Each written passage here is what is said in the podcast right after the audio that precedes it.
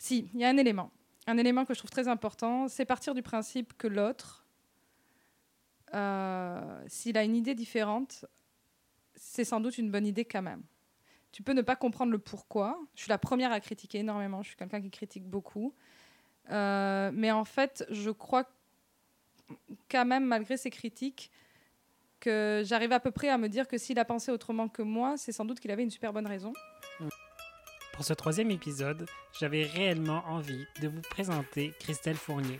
Christelle est à l'image de ces nouvelles générations sensibles à l'impact écologique et social, et pour cela, cette femme aime passer à l'action pour découvrir des nouvelles façons de faire et les faire découvrir aux autres. Christelle Fournier répond à mes questions. Bonjour Christelle. Bonjour. Comment, euh, comment ça va? Ben, Super bien. Ouais. Merci.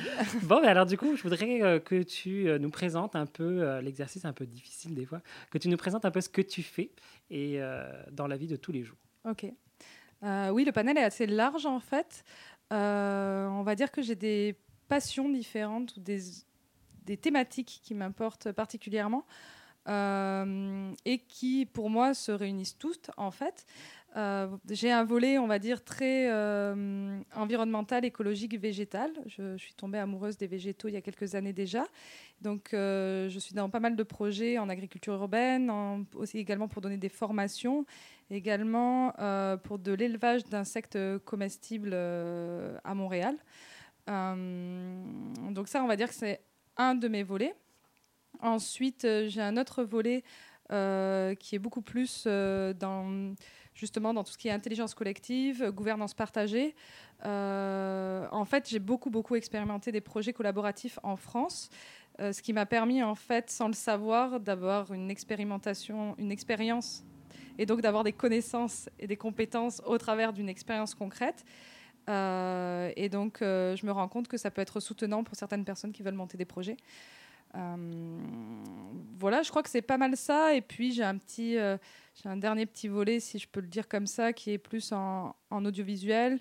et ça me permet aujourd'hui peut-être d'avoir en tout cas des idées, de concepts, de transmission, de savoir, entre autres sur les végétaux, etc., grâce à cet outil.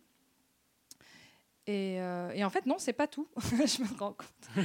Il y a aussi en fait la, la Casa Lab, qui est un laboratoire, euh, ce qu'on appelle un EcoHack Lab ou un laboratoire d'innovation citoyenne, qui est en fait euh, l'idée est de pouvoir monter des projets que comment dire, en fait, de permettre aux citoyens de se réapproprier la recherche. je pense que chaque citoyen a le droit d'expérimenter, puis de mettre en ligne via des, des systèmes d'open source euh, des recherches qu'il a effectuées. Et on peut enrichir comme ça le savoir, euh, le commun, que de certaines thématiques qui ne seront pas forcément abordées en université ou au niveau des entreprises. Et pour des, exemples très très concrets, on, euh, dans le, laboratoire, bah, c'est un laboratoire maison, donc ça s'appelle la Casa Lab. Et par exemple, Carlos Campo a pu inventer une imprimante braille. Euh, qu'il a mis en open source et qui donc euh, coûte beaucoup moins cher, par exemple, qu'une une, imprimante braille dans le commerce. Elle coûte dix fois moins cher. Et elle est actuellement euh, fabriquée en Inde, au Sénégal, prochainement en Argentine. Et donc, c'est les citoyens de là-bas qui en construisent pour leurs malvoyants ou leurs non-voyants. Mhm. voilà. Je... Oula, c'est dans tous les sens. Non, mais du coup, on sent qu'il y a donc trois grands volets ou quatre. Trois, quatre, ouais. c'est ça. Ensemble, valorisons de nouvelles pratiques de travail, de collaboration, afin de faire émerger des projets porteurs de succès tout en ayant un impact social et environnemental. Ce podcast vous propose des rencontres d'entrepreneurs de cœur qui vous offrent des astuces pour vous permettre de développer votre projet. Et puis, euh, justement, alors toi, en tant que porteur, porteuse de projet, euh, qu'est-ce qui est important euh, dans ton processus? Mmh, Oula, il y, en a, y y a plein de choses qui sont importantes. Euh, la première chose que je vois, c'est euh, favoriser l'élan, euh, l'élan de vie. c'est quelque chose que j'ai découvert il n'y a pas très longtemps, enfin, de nommer ce mot comme ça et d'en faire un petit peu une valeur de base. je trouve que, que notre société parfois oublie de le mettre en valeur et je crois que c'est bien dans les élans de vie de chacun qu'on peut trouver une vraie force dans l'action, une vraie force pour tenir aussi dans, dans les projets. puis ah. on fait rayonner les gens, quand on rayonne par nos élans de vie, les gens ont envie de se fédérer autour, naturellement. Ouais, ça.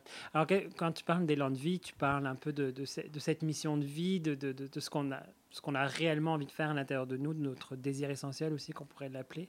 Alors, euh, désolé, mais j'aime pas trop ces termes. Moi, la mission de vie, j'ai jamais vraiment compris euh, parce que peut-être que c'est parce que j'ai l'impression d'en avoir plein en avoir une seule, je trouve ça trop triste. je sais pas. En tout cas, je sens bien que des fois, il y a des sujets qui m'allument. Des fois, je sais pas pourquoi ces sujets m'allument. Je sais pas réellement pourquoi ils m'allument, mais au fond, ils m'allument. Et, euh, et, je crois que j'ai arrêté de trop essayer de savoir pourquoi parfois. Et c'est, on va dire, euh, la manifestation de ces sujets qui, qui, qui m'allument, qui créent de l'élan de vie. Mhm. Donc euh, oui, peut-être certains ils voient comme des missions de vie ou l'expression de leur mission de vie au travers de ces élans.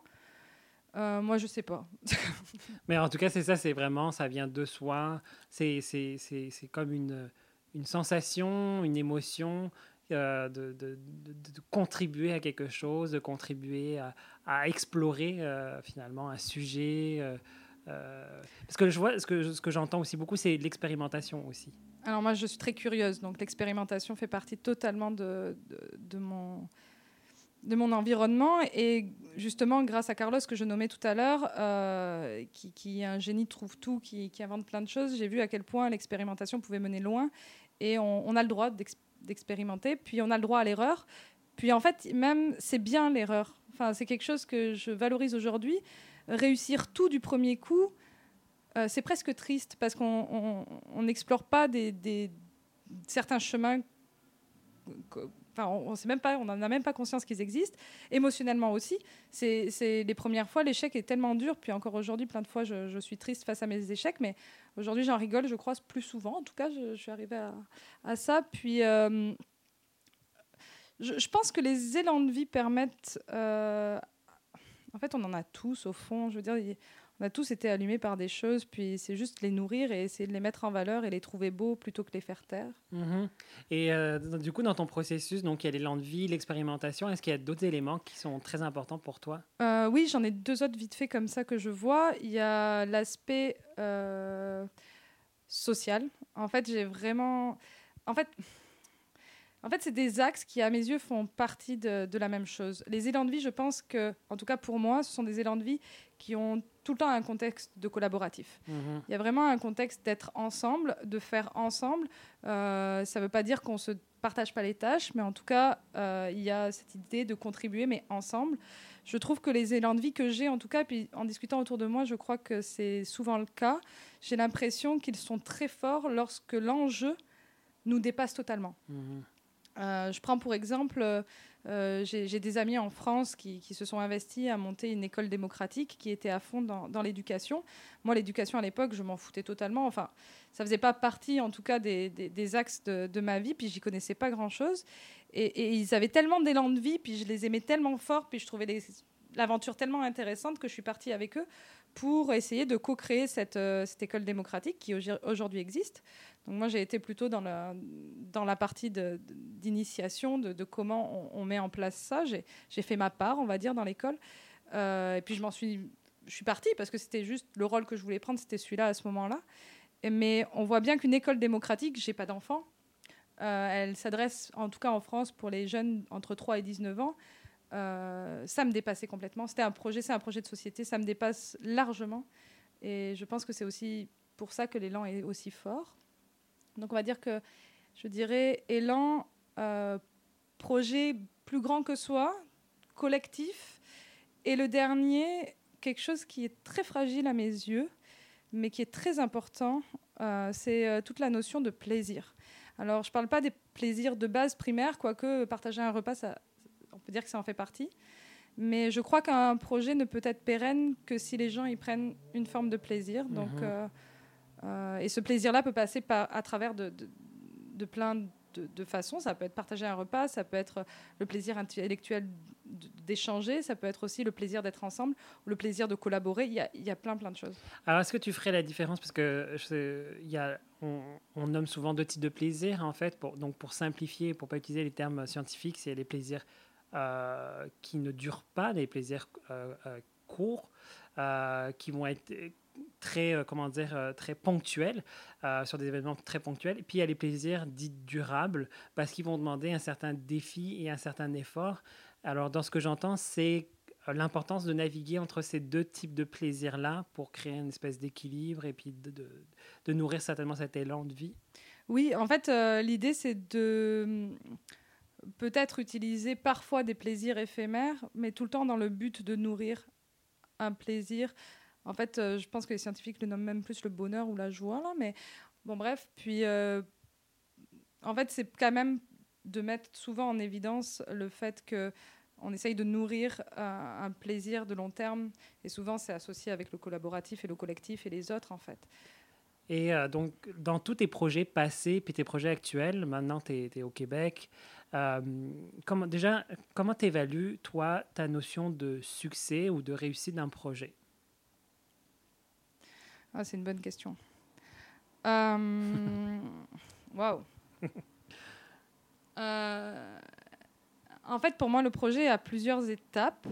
Il y a déjà l'étape même que plusieurs personnes se réunissent autour d'une table et prennent le temps de réfléchir ensemble à une idée totalement folle. Mhm. Juste ça, pour moi, c'est un succès. Ces gens-là, ils ont été assez fous pour dire Hey, on va monter une école démocratique, puis pour reprendre l'exemple de tantôt, et si on, on, prenait vraiment un temps pour y réfléchir? Mhm. Juste ça, c'est fou. Ça, pour moi, c'est un succès.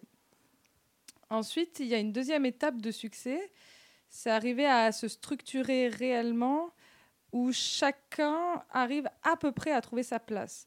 Et donc c'est là où tout ce qui est gouvernance partagée, intelligence collective, puis les différents outils qu'on utilise parfois pour, y arriver peuvent être intéressants, mais on n'y arrive pas toujours. Donc entre la volonté de base, puis le fait d'arriver vraiment à, à concrétiser, c'est autre chose. Et le faire dans la légèreté et le plaisir, encore une fois, alors là, très souvent, on a perdu complètement le truc. Donc ça fait qu'on va faire un mini projet, puis ça va tomber à l'eau parce que toutes les forces auront été dispersées, tout le monde est déprimé, puis voilà. Donc déjà, si on arrive à passer cette espèce d'étape où on commence à, se mettre en place, puis que ça... On fait un petit projet ensemble, puis qu'on a pris du plaisir, puis qu'on fait comme « Hey, on a refait un autre », Mhm. Pour moi, là, on a vraiment passé un pas incroyable. Mhm. Ça, c'est vraiment gagné. Alors, justement, euh, je sais que tu as, commencé à nommer des, éléments de réponse euh, par rapport à ça, mais euh, j'aurais ma question, du coup, ce serait qu'est-ce qui fait, selon ta norme du succès, selon ton évaluation du succès, qu'est-ce qui fait la réussite, qu'est-ce qui fait le succès d'un projet, quels sont les éléments clés qui va nourrir la capacité à réussir à atteindre ça? Oh. tu m'en poses des questions. Euh, alors là, c'est super cliché. Euh, parce que je trouve que c'est vraiment euh, des mots un peu, un, peu faciles et tout ça, mais on va dire la bienveillance, l'écoute, la maîtrise de l'ego, des choses comme ça. Mhm. Mais moi, j'ai vraiment eu la chance d'expérimenter tout ça avec des gens qui avaient beaucoup d'expérience déjà là-dedans. Quand je suis arrivée, moi, mon ego, il était vraiment vraiment fort. Puis je dis, il est encore fort aujourd'hui. Le seul truc, c'est que je commence à le voir. Donc je pense que ça aide à le calmer de temps en temps. Euh, euh, prendre le temps de. Si, il y a un élément. Un élément que je trouve très important, c'est partir du principe que l'autre, euh, s'il a une idée différente, c'est sans doute une bonne idée quand même. Tu peux ne pas comprendre le pourquoi. Je suis la première à critiquer énormément. Je suis quelqu'un qui critique beaucoup. mais en fait, je crois quand même, malgré ses critiques, que j'arrive à peu près à me dire que s'il a pensé autrement que moi, c'est sans doute qu'il avait une super bonne raison. Mhm. Et je pense que ça, ça amène déjà une forme de tolérance pour que tout chacun puisse s'écouter. Après, peut-être qu'un projet n'a pas lieu d'être et c'est pas grave. Mhm. Mais déjà, euh, ça. Euh, puis jongler entre je prends ma place réellement, je crois que c'est important, l'autoresponsabilisation. Si je n'ai pas nommé quelque chose, je suis responsable de ne pas l'avoir nommé. Si demain... Euh, euh, il se passe quelque chose que j'avais pas envie. Ou... Exactement. Mm. Je suis responsable par mon silence. Et, euh, et essayer aussi de laisser de la place aux autres c'est tout un équilibre qui est pas évident, puis ça va dépendre vraiment de chaque groupe en fait en Mhm, plus. mhm. Parce que si on a des gens qui prennent facilement la parole et leur place, alors c'est il y a vraiment des choses qui sont peut-être des outils à mettre en place ou des vigilances à avoir qui sont pas les mêmes que si on a les trois quarts qui sont timides puis deux leaders charismatiques dans un groupe. Mhm. Voilà. Je sais pas si ça répond vraiment à ta question. Bah oui, c'est du coup, en fait, c'est ça, c'est que c'est c'est d'avoir justement, bah, je pense que tu nommes des points de vigilance qui sont vraiment euh, pertinentes et intéressantes pour euh, justement nos auditeurs qui vont pouvoir peut-être euh, s'y référer et se poser la question dans leur propre projet. Et euh, justement, j'ai aussi beaucoup entendu euh, les, notions de collaboration et d'intelligence collective. Donc, est-ce que pour toi, c'est des notions qui ont, euh, qui ont joué dans l'importance de tes projets, dans la réussite des projets Ça a fait toute la différence, en fait, je pense. Je crois réellement que c'est. C'est- pas évident hein, de faire une vraie intelligence collective, de faire une vraie gouvernance partagée, parce que même quand tout le monde est initié, quand tout le monde a à peu près les mêmes outils pour une mise en place, même comme ça, ça crée des tensions. Alors quand on n'a rien du tout, franchement, euh, waouh, beau challenge. On a souvent, on a souvent des envies communes quand on les nomme, mais concrètement dans leur application, tout le monde utiliserait des stratégies différentes. Puis euh, l'intelligence collective, elle peut permettre euh, de se dire, ben, au lieu de faire un choix entre les différentes stratégies, euh, faisons peut-être un mix entre certaines stratégies, puis elles permettront de couvrir peut-être plus, ou on enlève une petite partie. C'est un peu comme bricoler un truc avec différentes terres. J'ai Mhm. plusieurs terres, puis je fais un petit vase, mais mais il sera différent et peut-être plein de couleurs. Puis, euh, mais ça prend un certain temps, ça prend une structure. Faut que si c'est bien fait, ça enlève aussi les frustrations. Ça peut enlever beaucoup de frustrations. Et je pense que le, en tout cas nous en rigolant, ce qu'on disait, je faisais partie des colibris en France pour ceux qui connaissent là, je je sais pas. Mais, euh, mais on était certains de, de certains groupes à Lyon à dire en rigolant, le putain de facteur humain, c'est lui qui fait tout tomber. Et euh, je suis vraiment, je crois profondément que prendre soin de la relation aux autres, c'est le défi le plus grand. Et finalement, je sais qu'en communication non violente, on dit ça aussi, qu'une fois qu'on a compris qu'on a une vraie connexion avec l'autre et qu'on a compris les besoins des deux et qu'on a pu exprimer ses besoins et que les deux ont entendu les besoins de chacun, alors la solution en 10 minutes, elle est trouvée. Découvrez des faire ensemble collaboratifs, humains et conscients. Pour encourager ce podcast, laissez-nous quelques étoiles et commentaires sur votre iTunes ou votre système de balado-diffusion. Il vous est également possible de partager ce podcast au travers de vos réseaux sociaux. Alors, on pourrait se dire quand même que euh, c'est beaucoup de temps quand même à, réfléchir là-dessus au lieu d'être dans l'action puis euh, d'atteindre les objectifs de l'entreprise ou de l'organisation, euh, son développement et tout ça. Pourquoi passer autant de temps sur cet aspect, sur ces facteurs humains en fait? Bah, pour que le projet existe. en fait, euh, je me suis rendu compte que le... j'ai eu la chance, en fait, avec plein de personnes, de commencer des tout petits projets Mhm. qui ont été de l'e- de l'expérimentation, justement, où il y a eu beaucoup de, de discussions, beaucoup de, de, de, no- de, de- de potluck, puis, euh, puis de moments de, de rigolade, où on n'était pas des plus efficaces au niveau des réunions, mais en fait, on a été efficace au niveau du cœur. Donc, en fait, on a créé un, un lieu sécuritaire. Euh, c'est peut-être pas la façon la plus efficace de créer un lieu sécuritaire. Euh, J'imagine une entreprise qui part euh, avec un nombre d'employés directement. ben, ils ont peut-être pas envie, les employés, le soir, de prendre deux heures pour rigoler avec tout le monde. Ils ont peut-être envie de rentrer à la maison, retrouver leur famille ou j'en sais rien et prendre du temps pour eux. Euh, mais je crois que c'est important d'arriver à créer ce, temps, ce, ce- ce lieu sécuritaire où en fait on peut dire à peu près tout ce qu'on pense et on sait que l'autre de toute façon va être en connexion authentique avec nous. Euh, je sais qu'il y a des outils, euh, ben, un donc tu utilises qui est le jeu du Tao entre autres, qui sont Mhm. super puissants pour ça. Donc on pourrait dire qu'on perd du temps. Ouais, je vais perdre 4 heures de ma vie à faire un jeu du Tao. Euh, sérieusement, si je perds 4 heures de ma vie à faire un jeu du Tao qui me permet de faire un projet qui est pérenne sur plusieurs mois, je crois que j'ai moins perdu de temps que si j'ai fait des réunions euh, classiques euh, qui font que ch- on conclut des choses mais qu'il n'y a jamais rien qui se mette en place. Mhm. En fait, finalement, cet élan de vie, euh, enfin, ce- ce- le sentiment d'appartenance et l'élan de vie sont, sont, sont un peu des, des, des, des éléments importants pour la pérennité d'un projet, euh, de ce que j'en comprends bah, Pour moi, c'est les moteurs de base. Mais Mhm. alors, c'est peut-être mon caractère, c'est peut-être ma façon d'être. Euh, en tout cas, tu l'as expérimenté, puis tu l'as vu. Avec les gens avec qui j'ai été, plein de fois, oui, Mhm. ça a été essentiel. Puis des fois, de renommer.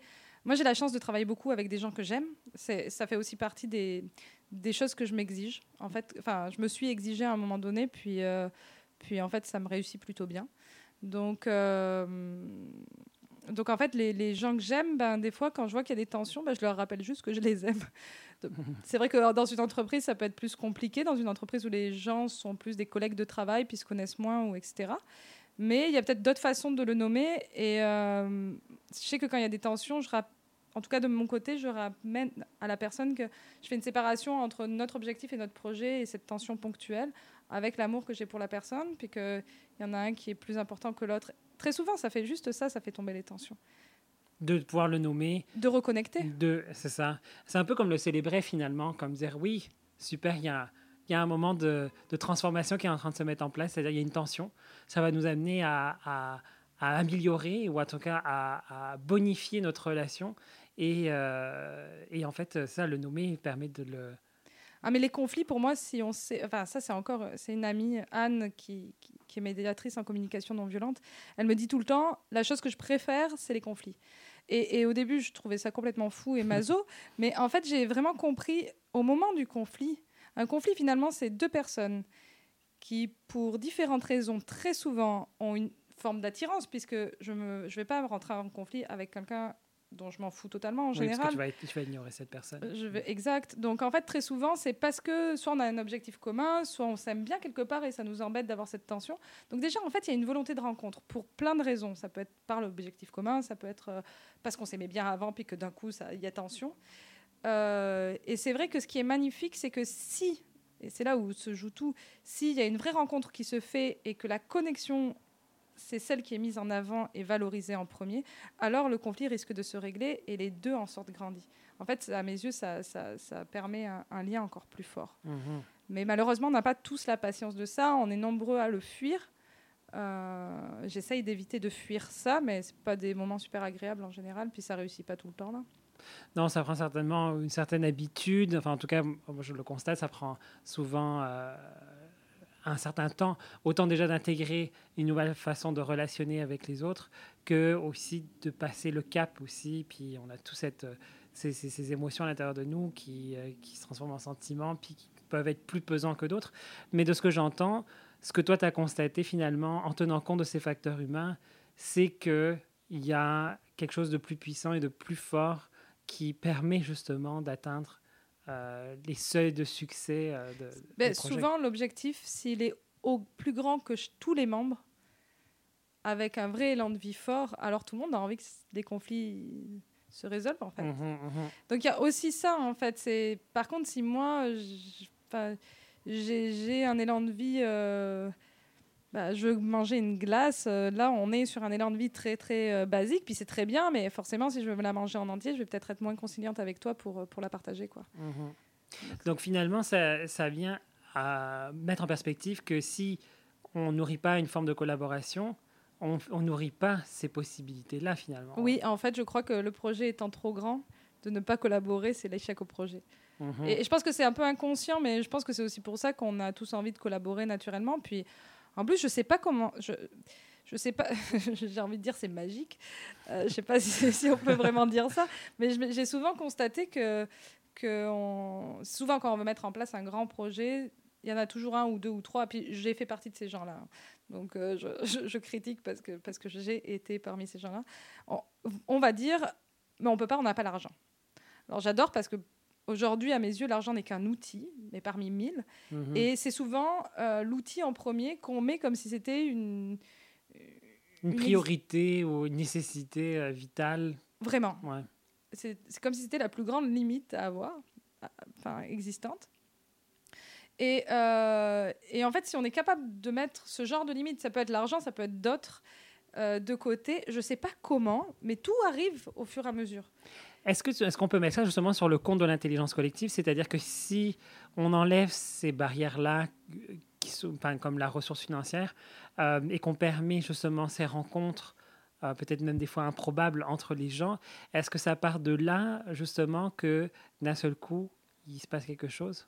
Bah, Si on part du principe que les folies de tout le monde ont le droit d'être sur la table et elles sont toutes belles, et même la personne la plus cartésienne au monde, quand elle met son côté cartésien sur la table, ça va renforcer de l'intelligence collective, en fait. Parce que je parle des folies, mais, mais pour moi, c'est une forme de folie aussi que d'être ultra cartésien parfois, et puis tant mieux. En fait, c'est-à-dire de nommer ses idées sans aucune retenue qui, qui soit autant associée à l'élan de vie que la réflexion mentale finalement de ah, ça serait donc le fun de faire ça comme ça. Exactement. Hmm. Et puis il y a toujours l'ami de l'ami qui avait vu je sais pas quoi, puis euh, finalement machin qui sait faire ça et tout le monde est comme ah bon pardon. Enfin, hmm. C'est fou. En fait, euh, les ressources on les a, on, les avait juste pas vues. Mhm.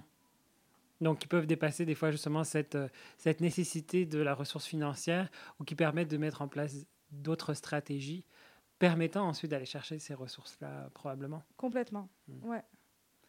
Ah ben super, merci Christelle. C'est vraiment passionnant de discuter avec toi. Moi, j'adore ça. Euh, J'aurais comme une dernière question à, à, te poser. Déjà, est-ce qu'il y a quelque chose que, euh, que tu aurais aimé dire et que tu n'as pas dit au travers de, de cette rencontre? Euh, bah, J'imagine il y a plein de choses qu'on pourrait dire là, mais...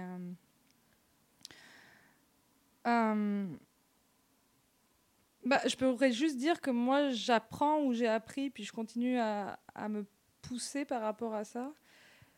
Euh, qu'en fait, il, il, faut se mettre dans le faire. J'étais quelqu'un de beaucoup plus intellectuel avant. Euh, et en fait, je osais faire ce qu'on ne sait pas faire, ben, euh, en fait, on peut. Et la deuxième chose, c'est aussi peut-être se dire qu'après tout, si j'en sais un peu plus que les autres, bah, je deviens un peu légitime à ce moment-là de ce truc-là, en restant quelque part humble peut-être, mais en même temps en disant bah, si ça peut me permettre de faire un petit pas en plus, alors tant mieux. Euh, je trouve que très souvent, enfin, en tout cas, je ne sais pas, c'est peut-être ma façon de voir là, je ne sais pas si tout le monde c'est comme ça, mais des fois on s'empêche de faire les choses parce qu'on n'est pas assez légitime. Et donc en fait, ben, on ne sera jamais légitime. Mmh enfin, si, si, on a cette exigence vis-à-vis -vis de nous, on ne sera jamais là légitime et, je crois beaucoup que, que, c'est important de devenir citoyen, citoyen dans le sens d'être acteur dans notre société euh, et contribuer euh, au, au, changement, mais ça, ça fait partie de mes valeurs et des, mhm. des choses qui me font vibrer. Là. Mhm. de toute façon, le changement, on ne peut pas l'empêcher, il est naturel. Hein, euh, tout change en tout temps. On a les cycles des saisons déjà qui nous le démontrent. On ne peut pas l'empêcher. Mhm. Donc autant aller dans son sens, ou en tout cas autant contribuer et euh, d'aller dans l'élan. Euh, bah, super. Bah, écoute, je vais quand même te donner euh, le dernier mot de la fin. C'est-à-dire, si tu avais une seule chose à dire à nos auditeurs, ça serait laquelle? Une chose. bah, d'écouter, ouais, je reviens, hein, d'écouter son élan de vie, de faire confiance à ça. Peut-être pas tous si ça fait un peu peur au début, mais de plonger, de se laisser aller, puis d'expérimenter, de voir où c'est que ça amène. Euh, oui, d'oser. D'oser écouter ses élans de vie. Puis quand on les trouve fous, ben, c'est peut-être là, à ce moment-là, qu'on commence à toucher, à toucher un point intéressant. Mhm. Voilà, c'est ça que, que je dirais. Wow, merci beaucoup, Christelle. Ben, merci beaucoup, Christian. Retrouvez Christelle Fournier sur sa page personnelle sur Facebook ou sur son groupe La Casa Lab. Sur ce groupe, vous pouvez retrouver les projets qu'elle soutient qu'elle organise et auquel vous pourrez participer. Je vous invite à vous inscrire à ce podcast au travers de votre système de balado-diffusion préféré. Si vous avez des questions ou des sujets qui vous intéressent, vous pouvez m'écrire à jouer@jeudutaomtl.com. Pour le reste, je vous laisse partager cette interview sur vos réseaux. Ce nouvel épisode est offert par Christian Wirth, formation en intelligence collective et Jeux du Tao.